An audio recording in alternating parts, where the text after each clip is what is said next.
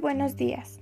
Mi nombre es Laura Tatiana Serna y hoy les quiero hablar sobre un tema muy, muy importante, basándome en el libro Enamórate de ti, escrito por Walter Rizzo.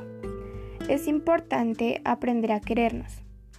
A veces nos comparamos con otra persona porque pensamos que la otra persona es más bonita que nosotros, pero no es así.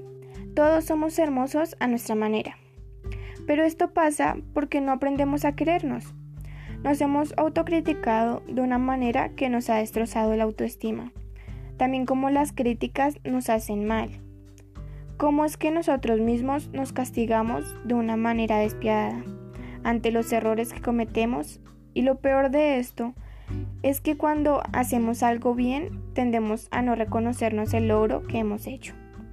Entonces es muy importante el concepto de amarse a sí mismo, porque de esa manera dejamos de autoflagelarnos cuando las cosas no nos salen como lo planeamos.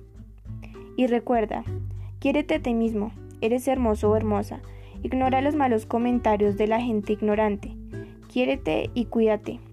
Y muchas gracias por haberme escuchado.